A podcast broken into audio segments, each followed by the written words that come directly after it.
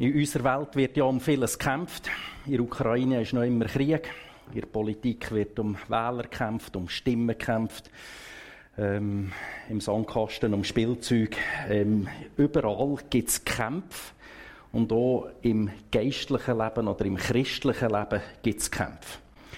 Gott schenkt uns in seiner Gnade die Rettung. So lesen wir das in der Bibel, durch Jesus Christus. Da gibt es aber nicht nur Gott auf der einen Seite, sondern wir haben auch einen Gegenspieler, Teufel, Satan. Die Bibel nennt ihn der Vater aller Lüge. Und er lädt uns nicht einfach kampflos Gott. Und darum ist es eigentlich klar, dass es im geistlichen Leben, im Leben als Christ auch verschiedenste Kämpfe gibt. Und heute möchte ich mit euch eben so ein Kampfgebiet anschauen. Es, wie gesagt, es gibt Haufen verschiedene. Es ist nicht, jetzt nicht nur das, aber ich möchte mich auf das konzentrieren.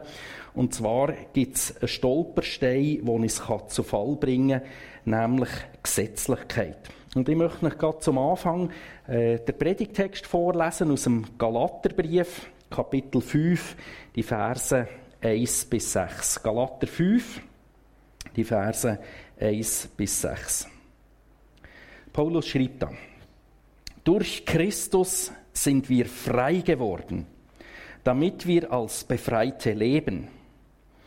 Jetzt kommt es darauf an, dass ihr euch nicht wieder vom Gesetz versklaven lasst. Ich, Paulus, sage euch deshalb in aller Deutlichkeit, wenn ihr euch beschneiden lasst, wird alles nutzlos sein, was Christus für euch getan hat.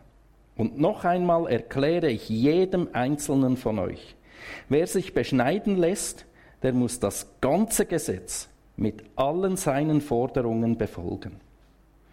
Wenn ihr aber durch das Gesetz vor Gott bestehen wollt, dann habt ihr euch von Christus losgesagt und Gottes Gnade verspielt. Wir aber vertrauen darauf, dass wir durch den Glauben an Jesus Christus von Gott angenommen werden. Er hat uns ja durch seinen Geist diese Hoffnung geschenkt. Wenn wir mit Jesus Christus verbunden sind, ist es völlig gleich, ob wir beschnitten oder unbeschnitten sind. Bei ihm gilt allein der Glaube, der sich in Taten der Liebe zeigt. Ich möchte jetzt mit euch ein bisschen anschauen, was versteht die Bibel unter Gesetzlichkeit in diesem Zusammenhang hier jetzt, äh, was unter Gnade und wo liegen dort so ein bisschen Probleme. Paulus hat äh, im Galaterbrief für mich ziemlich tough geschrieben, um was dass es eigentlich geht, was die Grundlage sei und dass man ja nicht soll in die Gesetzlichkeit zurückkehren soll. Das Zeug ist alles schon extrem lang her äh, gleich 2000 Jahre. Aber die Grundproblematik, die dort drinnen beschrieben ist, die kennen wir heute noch genau gleich. Das ist übrigens etwas, was mich sehr fasziniert an der Bibel. Da gibt es Stellen, die noch älter sind als 2000 Jahre. Und wenn ich das lese und uns hier sehe, in einer völlig anderen Kultur, anders aufgewachsen, äh, wir ticken völlig anders als die Leute der Bibel. Und ich muss sagen, es trifft den Nagel auf den Kopf. Also das ist für mich etwas immer wieder Faszinierendes zum sehen, wenn ich der Bibel lese.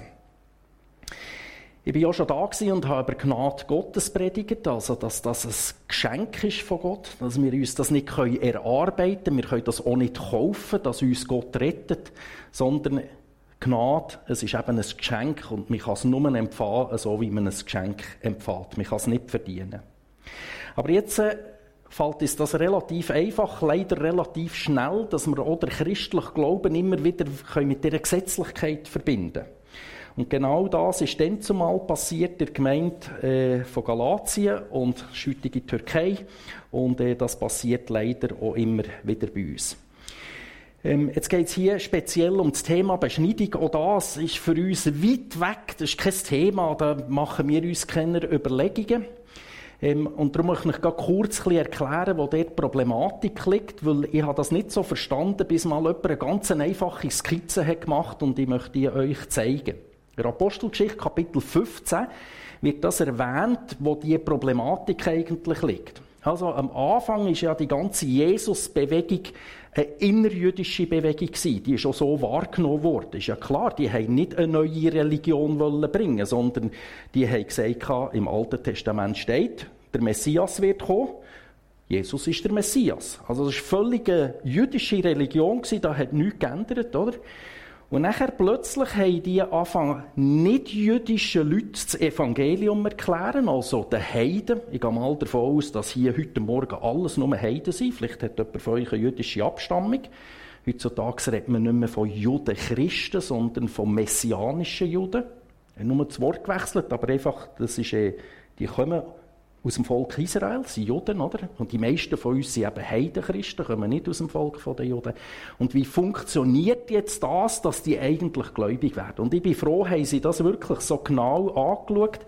Und äh, jemand hat mal die Skizze gemacht und ich habe nachher gedacht, ähm, endlich mal jemand, der das relativ einfach kann darstellen kann. Also wir haben hier die Juden auf der einen Seite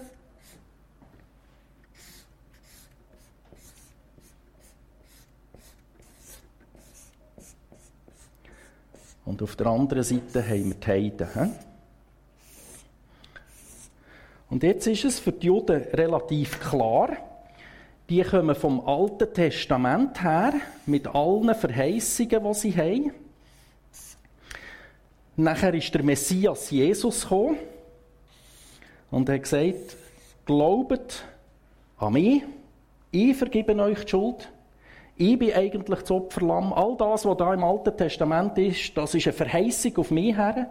Und all die, die durch den Glauben an Jesus sind gekommen, sind, jetzt rede ich so, wie wir hier reden, sind Christen geworden. Also eben messianische Juden. Die haben an Jesus geglaubt. Und jetzt kommt die ganz wichtige Frage, ja, wie werden jetzt Heiden eigentlich gläubig? Wie werden die gerettet? Und es äh, ist ganz spannend, was dort ja da ein paar Stellen rausgeschrieben aus, dem, äh, aus Apostelgeschichte 15. Das war nachher die These, die sie gebracht haben. Und gesagt, äh, Vers 1, Apostelgeschichte 15, Vers 1, wer sich nicht beschneiden lässt, so wie es in Moses Gesetz vorgeschrieben ist, kann nicht gerettet werden. Aha, was muss man jetzt machen, für dass man gerettet wird? Vers 2. Paulus und Barnabas widersprachen und es kam zu einer heftigen Auseinandersetzung. Also die haben sich gefetzt dann. Das ist nicht immer so nur alles lieb gewesen. Das auch, müssen wir auch noch beachten. Wir überspringen ein paar Verse. Vers 7. Nach heftigen Wortwechseln stand schließlich Petrus auf und sagte, und ich lade dort auch wieder ein paar Sätze raus, er hat nachher gesagt, ja, Gott machte keinen Unterschied zwischen uns und ihnen, also zwischen uns Juden und den Heiden. Er befreite sie von aller Schuld, als sie an ihn glaubten. Und Vers 11. Wir glauben doch, dass wir allein durch die Gnade des Herrn Jesus gerettet werden. Dasselbe gilt auch für die Nichtjuden. Also die Frage, die sich für sie gestellt hat, ich habe gefunden, das ist so etwas Spitzfindiges, oder, mit dieser Beschneidung. Dabei ist das wirklich eine relevante Frage und ich bin froh, dass sie das so ernst genommen haben, oder? Die haben gesagt, müssen jetzt die Heiden zuerst, für dass sie gerettet werden Juden werden. Und nachher sind sie in diesem Verheißungsstrang drinnen, oder, wo im Alten Testament ist, wird Israel erlösen, Israel ist mein Volk, der Messias kommt, man glaubt an den, und nachher ist man gerettet. Das heisst aber, wenn ein Heid Jod werden muss er sich beschneiden sonst kann er ja gar nicht Jod werden. Oder? Also es war eine ganz wichtige Frage und in Apostelgeschichte 15, in diesem Apostelkonzil, haben sie anhand von dem, was sie erlebt haben, was sie in der, was sie in Bibel im Alten Testament haben gefunden haben, sie gesagt, nein, jetzt kommt die ganz, das ist ganz wichtig, oder? Es ist Gnade, wo wir gerettet werden und nicht, weil wir einem bestimmten Volk zugehören. Also die Heiden können direkt über Jesus gerettet werden und sind nachher eben hier Christen mit den messianischen Juden zusammen. Und seht ihr das? Das ist eine ganz wichtige Frage und ich habe das Gefühl es sei so spitzfindig. Ähm, dabei ist das super, dass die das dort ähm, gelöst haben und eine Grundsatzentscheidung haben gemacht, um zu sagen, es ist alleine der Glaube an Jesus Christus, der rettet. Das ist eine Gnade. Es wird allen geschenkt, egal ob wir jetzt Heiden oder Juden sind. Das macht in dem Sinne keinen Unterschied mehr. Jetzt mache ich einen Sprung in die Evangelien. Wenn ich in den Evangelien lese oder eben auch so Galaterbrief und äh, gewisse Sachen lesen, da denke ich an die Pharisäer, die so gesetzlich waren, oder eben im Galaterbrief die Christen, die gesetzlich waren, die ähneln uns evangelikalen Christen, freikirchlichen Christen so stark. Ähm, Pharisäer waren eine strenge Richtung der Juden. Die wollten das Gesetz genau einhalten. Die haben argumentiert und haben gesagt, ja, wenn wir mal im Alten Testament nachlesen, wieso ist das Volk Israel eigentlich in Gefangenschaft gekommen? Die haben nicht mehr von Gott wissen, die haben Gesetze nicht mehr eingehalten, die haben den Sabbat nicht mehr eingehalten, die haben Gott nicht mehr angebetet. Wenn die alles ganz genau hätten gemacht, so wie das im Alten Testament beschrieben ist, dann wären die ja gar nicht in Gefangenschaft gekommen, oder? Das ist noch logisch, oder? Wenn man das so liest. Und wir wissen ja das, dass Propheten haben gesagt ähm, ihr verlöht Gott. Interessant ist jetzt, wenn man im Alten Testament nachliest, gibt es auch noch ein paar andere Stellen. Ich möchte noch mal eine vorlesen. 1. Samuel 15, 22. 1. Samuel, Kapitel 15, Vers 22. Der Prophet Samuel sagt zum, ich weiß zu wem, aber ich kann es gerade nicht sagen, zum König Saul. Genau. Doch Samuel erwiderte, was denkst du, worüber freut sich der Herr mehr? Über viele Brand- und Schlachtopfer oder über Gehorsam gegenüber seinen Weisungen?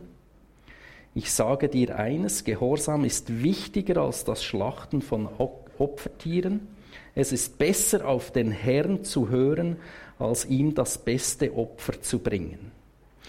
Und jetzt spürt man etwas im Alten Testament bereits von dem, dass es wichtiger ist, was hier drinnen ist, ihre Herzenshaltung ist, ihre Beziehung mit Gott unterwegs zu sein, als einfach äußerlich gewisse Sachen zu machen und zu sagen, boah, ich das erledigt, es ist alles picobello, es ist gemacht. Jesus kritisiert immer wieder die Pharisäer. Er hat sie massiv äh, zurechtgewiesen. Ähm, es ist noch spannend zu sehen, oder? Äh, wenn jemand kommt, der Sünden hat, der zeigt er sich sehr liebevoll und barmherzig, auch mit einer klaren Linie, keine Frage. Aber bei den Pharisäern, da ist er auch ziemlich tough geworden. Ich möchte euch diese Stelle auch noch vorlesen. Matthäus Kapitel 23, Vers 23. Wehe euch, ihr Schriftgelehrten und Pharisäer, ihr Heuchler, sogar von Küchenkräutern wie Minze, Dill und Kümmel gebt ihr Gott den zehnten Teil. Aber die viel wichtigeren Forderungen Gottes nach Gerechtigkeit, Barmherzigkeit und Treue, oder wir könnten übersetzen Glaube, sind euch gleichgültig. Doch gerade darum geht es hier, das Wesentliche tun und das andere nicht unterlassen. Also Jesus braucht ja hier ganz klare Worte. Ähm, wie schnell legen wir Wert auf äußerliche Sachen?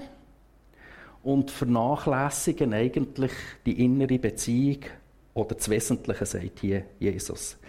Und dann kommt es manchmal noch so weit, dass wir die nebensächlichen Sachen so dermaßen breit schlagen und sagen, ähm, wer von euch gibt eigentlich 10% der Küchenkräuter? Ihr seid alles nicht gute Christen, oder? Wenn ihr nicht 10% von euren Kräutchen gebt, oder? man ist dann so schnell dran, irgendwelche Nebensächlichkeiten dermaßen breit schlagen und sagen, boah, das ist jetzt wichtig, oder? Also wenn ihr von euch im Peterli und Schnittlauch nicht noch etwas abgebt, ihr könnt eigentlich gar nicht Christen sein, oder? Geht gar nicht. Und jetzt könnte man ja sagen, gut, das ist ein das ist Hobby, oder? Ist Steckenpferd, oder? Der, der legt ein bisschen mehr im christlichen Glauben auf äh, das Wert und andere legen ein bisschen mehr auf das Wert.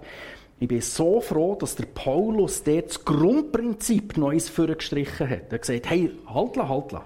Um was geht es jetzt eigentlich? Oder? Das, das ist ganz wichtig, dass wir das auseinanderhalten. Und er sagt, wenn du probierst, Anerkennung zu bekommen bei Gott, indem dass du etwas machst, was er befiehlt, dann kannst du nicht einfach ein Gesetz rausgreifen und auf dem umreiten und alles andere links liegen Du kannst nicht einfach nur die Beschneidung, dann war halt das Beschneidungsthema, du kannst nicht nur die Beschneidung vornehmen und alles andere kannst links legen. Es gibt ja das Beispiel, wenn man mit Menschen redet, die nicht so das Verständnis haben für einen christlichen Glauben, oder? Wenn die ein Polizist rausnimmt, weil du schnell bist gefahren, dann kannst du ja nicht sagen, ähm, also beim Stopp habe ich angehalten, beim Rot habe ich angehalten, ich habe den Fußgänger übergelassen, äh, meine Pneu haben genug Profil, äh, ich habe den Abgastest gemacht. Dann sagt er, ja, das ist ja das Normale, oder? Das ist, du kannst nicht einfach, weil du alles andere richtig hast gemacht, kannst nachher hier sagen, oder? Du musst alles erledigen, sagt hier der Paulus. Restlos alles. Und nachher hast du Anerkennung bei Gott. Wer kann schon restlos alle Gebote einhalten? Niemand von uns. Und noch, wenn du irgendwann willst, anfangen, restlos alle Gebote einzuhalten, dann hast du ja eh schon Haufen übertreten. Du kannst das gar nie mehr gut machen. Das ist ein Ding der Unmöglichkeit.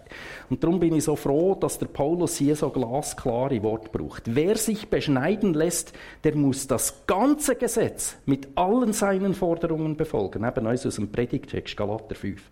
Also die Antwort ist doch ganz einfach. Willst du Gottes Anerkennung in dem, dass du alles perfekt machst? Oder willst du es in dem, dass du das annimmst, was Gott dir schenken will? Jesus hat das perfekte Leben gelebt. Und er stellt dir das als Geschenk zur Verfügung. So funktioniert der christliche Glaube. Beides zusammen geht nicht, obschon wir das als Christen immer wieder meinen. Und auch hier schreibt der Paulus Neues Galater 5.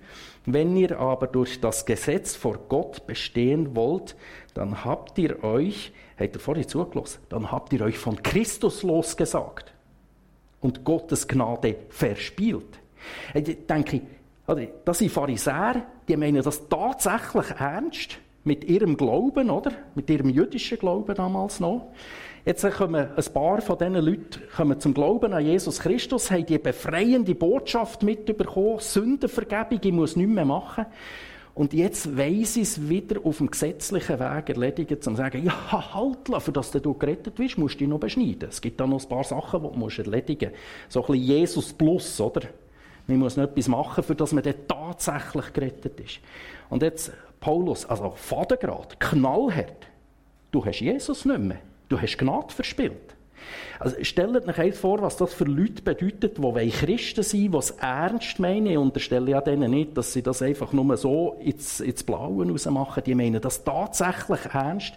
Und Paulus muss ihnen sagen, ey, du bist ohne Jesus unterwegs, du bist ohne Gnade unterwegs. Es ist eine Katastrophe, wenn wir anfangen, Jesus plus irgendwie etwas für bei Gott Anerkennung zu bekommen. Darum ist es wichtig, zu hören, was Jesus den Pharisäern und Schriftgelehrten gesagt hat. Das Wichtige tut er vernachlässigen und das Nebensächliche streicht er in den Vordergrund. Was ist das Wichtige? Er hat es aufgezählt. Gerechtigkeit, Barmherzigkeit und Treue oder Glauben. Und jetzt kommt ein ganz wichtiger Punkt. Ich habe den Eindruck, im ersten Blick sieht Gesetzlichkeit schwierig aus. Ich behaupte genau das Gegenteil. Gesetzlichkeit macht alles viel einfacher. Es ist doch relativ einfach, von dem Kistchen, wo ein bisschen Peterli und Schnittlauch drinnen wächst, vor meinem Küchenfenster, 10% abzuwiegen und wegzugeben. Ist absolut kein Problem, oder? Ist sehr einfach. Schwierig ist es, mit meinen Mitmenschen in Barmherzigkeit umzugehen, mit Liebe umzugehen und Gott in meinem Alltag zu vertrauen. Also das finde ich herausfordernd. 10% von Peterli zu geben, ist also dermassen etwas von Licht. Und spürt ihr, Gesetzlich Gesetzlichkeit macht der Anschein von Frömmigkeit, von schwierig, von ich habe Aufwand. Ich, je länger, je älter ich werde, merke ich, boah, es ist eine Herausforderung, Jesus zu vertrauen, in jeder Situation. Das fordert mich raus. Nicht, ob ich noch ein bisschen Peterli weggebe oder nicht. Also das macht es eigentlich der Glaube schwieriger, wenn wir auf Jesus vertrauen. Und darum habe ich den Eindruck, wir haben so die Tendenz, auf den gesetzlichen Weg abzubiegen, zu sagen, ich tue noch etwas machen. Super, alles erledigt, oder? Meine Küchenkräutchen habe ich gegeben. Frank, du bist gut, kannst am Abend beruhigend ins Bett gehen. Hast eigentlich alles perfekt gemacht, oder? Ich denke, nee, überhaupt nicht, geht gar nicht um das, oder? Ähm, äh, habe ich heute Gott vertraut, oder? Ich merke, boah, Jesus, bitte vergib mir, hilf mir, dass in der nächsten Situation wieder Vertrauen fassen, ich brauche dich. Oder? Das ist der Punkt. Ähm, es geht nicht darum, um Gesetzlichkeit oder um Perfektionismus. Ähm, und die Bibel, also Paulus ja, dort ähm, im Römerbrief sagt er, Gesetze sind da, für das, für das zeigen, ihr könnt es nicht, ihr braucht Jesus. Als ich jung war im Glauben, habe ich das so ein bisschen nachgesagt, wie die anderen Christen auch gesagt die brauchen Jesus. Mittlerweile äh, sage ich das ist vollster Überzeugung. Ja, tatsächlich, ich brauche Jesus, ich kann es nicht. Ich bringe das nicht her, was alles in der Bibel steht. Ich brauche die Vergebung, ich brauche die Kraft vom Heiligen Geist, für dass es mir mal gelingt. Und dann merke ich, ja, es ist ja nicht mir gelungen, sondern es ist Jesus durch mich, durch den Heiligen Geist gelungen. Oder? Danke, Jesus. Dir gehört der, nicht mir. Ich schaffe es nicht. Ich möchte noch auf Vers 1, auf 5 und 6 noch eingehen aus dem Galater 5. Ich möchte noch den ersten Satz vorlesen in verschiedenen Übersetzungen. Durch Christus sind wir frei geworden, damit wir als Befreite leben. Hoffnung für alle. Gute Nachricht hat, Christus hat uns befreit. Er will, dass wir jetzt auch frei bleiben. Und Elberfelder, von Elberfelder Bibel sagt man, die sind am genauesten beim Grundtext, Griechisch und Hebräisch. Ähm, manchmal ist dann nicht mehr so schönes Deutsch, aber dafür haben wir so ein bisschen, sind wir näher am Grundtext. Für die Freiheit hat Christus uns frei gemacht. Steht nun fest und lasst euch nicht wieder durch ein Joch der Sklaverei belasten. Und das ist tatsächlich eine gute Nachricht, dass wir durch Jesus Christus frei wurden. Und jetzt braucht hier eben die Bibel ein Bild, das für uns auch nicht mehr so gängig ist. Wir kennen das, aber nicht so in der Schweiz in dem Sinn. Das Bild von Sklaverei. Also die Bibel geht davon aus, wenn ich Sünde mache, wenn ich in Sünde lebe, dann bin ich ein Sklave. Und ich muss das machen, die Sünde. Und ein Sklave kann sich ja nicht selber freikaufen, sondern der wird ja, der ist unter dieser Macht, jetzt eben hier im Bild gesprochen, von dieser Sünde. Und der Einzige, der uns eben freikaufen kann, als Sklaven freikaufen, dass wir freie Menschen werden, ist Jesus Christus. Er hat dafür gezahlt, mit seinem Blut am Kreuz, feiern wir nächsten Karfreitag. Er hat zahlt und darum werden wir frei. Wir sind nicht mehr unter dem Sklaventreiber und müssen nicht mehr Sünde machen. Es geht nicht um Perfektionismus, sondern um äh, das Rechtsverhältnis. Wem gehören wir? Gehören wir Sünde oder gehören wir Jesus Christus? Wenn wir an Jesus Christus glauben, uns Sünden vergeben gehören wir nicht mehr unter die Sünde, sondern Jesus ist unser neuer Herr. Er hat uns gekauft vor Sklaverei.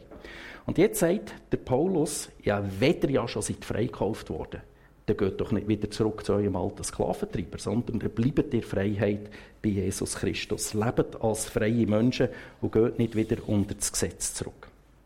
Laut Paulus bedeutet das, dass wir ähm, äh, eben nicht durch das Gesetz können bestehen sondern durch die Gnade, die uns Gott gegeben hat. Er hat uns freikauft, ohne dass wir etwas dazu beitragen Gott hat uns auch nicht angeschaut und gefunden, der Frank ist so ein cooler Typ, der sollte eigentlich befreien. Im Gegenteil, der hat gedacht, Katastrophe mit dem Frank, aber ich habe zahlt. Ich habe jeden einzelnen Menschen gern. Ich bin Schöpfer von jedem einzelnen Menschen. Ich möchte eigentlich am liebsten jeden einzelnen freikaufen. Und die Frage ist, ob man das Geschenk annehmen oder nicht. Vers 5. Wir vertrauen darauf, dass wir durch den Glauben an Jesus Christus von Gott angenommen werden. Durch den Glauben bekommen wir das Geschenk. Es ist also alleine Gnade Gottes, Geschenk Gottes, äh, dass wir Kind von Gott werden. Und darum kommt Paulus nachher zum Schluss, noch der Vers 6. Wenn wir mit Jesus Christus verbunden sind, ist es völlig gleich, ob wir beschnitten oder unbeschnitten sind. Bei ihm gilt allein der Glaube, der sich in Taten der Liebe zeigt. Also mit anderen Worten sagt hier Paulus, Gesetzlichkeiten, die die Menschen aufstellen, für die Anerkennung bei Gott zu bekommen, vergessen Sie. Ihr könnt die Anerkennung von Gott nicht erarbeiten. Das Einzige, wie ihr könnt erlöst werden von dieser Sklaverei als Sklave, ist durch Jesus Christus. Er hat dafür gezahlt und jetzt bist du wirklich frei. Aber jetzt schau auch, dass du nicht wieder zurückgehst in die Sklaverei sondern schau, dass du in dieser Freiheit bei Jesus kannst bleiben Das Einzige, was zählt, ist die Verbundenheit mit Jesus und aus dieser Verbundenheit heraus kommen nachher Taten der Liebe. Und auch das haben wir extrem schnell in der Zehntelsekunden umgedreht und sagen, ja, jetzt zeig mal, was du fromm bist und wie du fromm lebst. Und dann sehe ich, ob du verbunden bist mit Jesus. Nein, steht nicht da. Es steht, dass wir zuerst müssen verbunden sein mit Jesus und aus dieser Verbundenheit heraus kommen nachher Taten vor Liebe. Und ich glaube, das ist ein Grundprinzip, das wir uns immer wieder müssen vor Augen führen müssen. Und das ist ja dermaßen entlastend. Gott vergibt mir, mir, sogar mir vergibt er. Könnt ihr euch das vorstellen? Und wenn ich das da verlebe, was für eine grosse Gnade das ist, dass sogar Gott sogar mir vergibt dann kann ich auch meinen Mitmenschen vergeben, oder? Das ist das Prinzip. Und nicht, ich muss etwas erledigen, zum Beispiel meinen äh, Mitmenschen vergeben und nachher tut das Gott vielleicht anerkennen oder wenn ich noch ein mehr oder weniger oder beschnitten oder Bibel lesen oder weiß nicht was. Oder? Aus dieser Verbundenheit, darum geht es darum, dass wir die Gnade je länger, je mehr begreifen, dass wir je länger, je mehr Jesus lehren kennen und ihn verstehen. Dass die Gnade wirklich gross wird. Also wir sagen, boah, ein sättiges Herz haben, den kann ich auch von dem, was Jesus mir weitergegeben hat, kann ich an anderen Menschen weitergeben. Wie das so praktisch aussieht, möchte ich euch noch erzählen. Ähm, das ist ein Beispiel, das ich erlebt habe, aber es betrifft nicht mehr. Mit dem wollte ich nicht sagen, dass ich in die Gefahr bin, gesetzlich zu werden, sondern es ist einfacher, wenn man es bei den anderen sieht, als bei sich selber. Oder bei sich selber ist es schwierig gewesen. Ich leite ja mit einem anderen Pastor zusammen äh, die Fastenwoche von VFMG, Gebet, Gebets- und Fastenwoche. Und dann führen wir auch noch eine Gebetsnacht durch. Gebetsnacht läuft bei uns folgendermaßen: Es ist gegen zwei Stunden, ist jemand zuständig dafür, also kleine Gruppen, wir sind meistens nicht so viele in der Fastenwoche. Also zwei, drei Leute beten vom 10 bis 12, äh, eine Gruppe von 12 bis 2, 2 bis 4, 4 bis 6, je nachdem, manchmal schon noch 6 bis 8, je nachdem, wie die Gruppe gross ist. Normalerweise es schon so 10 bis 12 und am Morgen äh, 6 bis 8 sind eher Gruppen schneller gefüllt und die jetzt in der Nacht ein später. Dann, das Beispiel, das ich jetzt erzähle, ist das umgekehrt gewesen. Da sind zuerst wirklich von 12 bis am Morgen 4 äh, oder 6 oder so sind, ähm, äh, Gruppen schneller ausgefüllt gewesen. Und dann sagt doch tatsächlich jemand, ja, also am Morgen um 6 Uhr aufstehen bis um 8 Uhr zu beten, das kostet mir ja nichts. Ist da ja eh so viel früh, also ist da eigentlich gäng so früh auf. Ich komme schon um vier Uhr beten. Und jetzt ist alles völlig für mich okay, oder? Aber jetzt stopp mal, tun wir mal Pause machen und was steckt dort dahinter, oder? Also wenn ich um 6 Uhr aufstehe und bete und kein Opfer muss bringen, ja was ist denn? Er hört mich den Gott nicht. Und wenn ich das gleiche Gebet um 4 Uhr spreche, der hört er mich oder wie? Ist mir auch klar, der Glaube darf uns etwas kosten. Es ist nicht, es ist nicht darum, dass es immer nur billig und einfach muss gehen. Das ist nicht das Thema. Sondern für mich ist die Frage, was haben wir für ein Gottesbild, zum zu sagen, ich kann etwas schrübeln oder ich kann etwas drücken und nachher macht Gott, oder? Also wenn ich im Vieri aufstehe, ist das, kostet mir das etwas und der, was? Lost Gott, oder wie? Oder er hört mein Gebet. Und am 6 bis am 8 er hört er es nicht. Und ich habe das Gefühl, wir sind so schnell in diesen Mustern drin, ähm, dass wir den Eindruck haben, wir können Gott beeinflussen. Aber dann muss ich ja sagen, ist Gott hier und ist da hier. Ich weiß einfach, welchen Knopf das ich bei Gott drücken muss und nachher macht er das, was ich eigentlich will. Oder? Wie gesagt, dass man nochmal in eine Fastenwoche gehen kann, also tue ich das empfehlen, das ist eine coole Erfahrung, dass man auch Gott kann zeigen kann, ich meine das ernst oder es ist mir wichtig, aber ich kann nicht Gott in dem Sinn damit beeinflussen, du, jetzt habe ich da eine Woche gefastet, ähm, jetzt musst du, oder? Ähm, Gott können wir nicht manipulieren. Wir können ihm auch nicht sagen, was er zu tun hat. Er ist absolut souverän. Was wir können, sie seine Versprechungen und Verheißungen annehmen. Und da haben wir ja Haufen in der Bibel. Und sagt, wenn ihr betet und in meinem Willen betet, der höre ich euch, oder? Kommt zu mir, schüttet das Herz bei, äh, euer Herz bei mir aus. Sagt mir, ja, aufgrund von dem kommen wir zu dir. Äh, die Jünger haben Jesus gefragt, wie sollen wir beten? Er gesagt, das tue ich euch gerne lehren. Unser Vater im Himmel, geheiligt werde dein Name, oder? Ähm, um das geht es, Verheißungen von Gott anzunehmen, aber nicht für irgendetwas zu machen, dass Gott nachher dort im Gegenzug das macht. Um das geht es nicht. Also die Lösung ist zurück zu Jesus oder mit Wort von Paulus. Wir aber vertrauen darauf, dass wir durch den Glauben an Jesus Christus von, ange äh, von Gott angenommen werden. Bei ihm gilt allein der Glaube. Ich möchte noch zusammenfassen. Also, mir kommt eine grosse Ernsthaftigkeit entgegen in der Bibel, eben gerade beim Paulus im Galaterbrief oder Jesus im Zusammenhang mit den Pharisäern, wenn es eben um die Gesetzlichkeit geht. Also, es ist nicht irgendwie Peanuts oder so, ja, ja, die einen nehmen es ein bisschen genauer und die anderen ein bisschen weniger genau, sondern äh, bei Gesetzlichkeit, da setzt Jesus und Paulus einen Punkt. Es geht nicht um Randfragen. Es ist eine zentrale Frage, aus welcher Quelle heraus lebe ich eigentlich mein Leben als Christ lebst es in dem, dass du möglichst alles probierst zu erfüllen, was Gott will, dass du das Ziel bei Gott erreichst. Das ist nur möglich, wenn du restlos jedes Gesetz und jedes Gebot erfüllst. Also ein Ding der Unmöglichkeit. Das schaffen wir als Menschen nicht. Oder leben wir aus der Gnade, aus dem Vertrauen von Jesus Christus heraus. Das ist nicht nur möglich, sondern das ist tatsächlich lebbar. So können wir leben als Christen. So kommen wir ans Ziel, nicht wegen uns, sondern wegen Jesus Christus. Er bringt uns nachher ans Ziel. Ich komme zum Schluss und möchte gerne eine Aufgabe weitergeben für die kommende Woche, wenn du das willst. Ähm, das entscheidest du. Ähm, wenn du magst, tu doch ehrlich beten. Jesus, zeig mir mal, wo ich Tendenz habe, jetzt in der Woche gesetzlich zu werden. Eben genau die feinen Sachen. Tu mir das bis so gut zeigen, dass ich aufmerksam werde. Und stell dir vielleicht die Frage im Alltag, tue ich jetzt das, was ich da mache, weil ich Jesus gerne habe, oder weil ich den Eindruck habe, ich will Gott irgendetwas beweisen oder ich will gerne etwas von Gott.